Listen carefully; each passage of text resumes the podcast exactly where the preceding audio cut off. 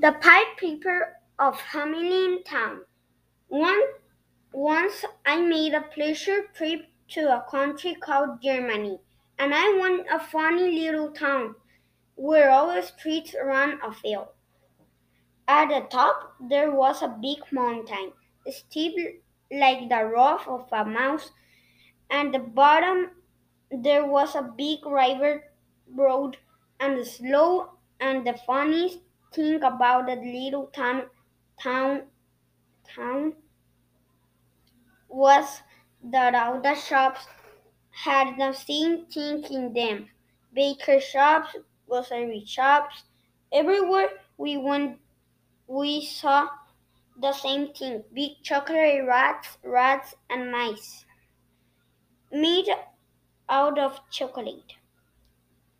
We were so surprised after a while. Why do you have rats in your shop?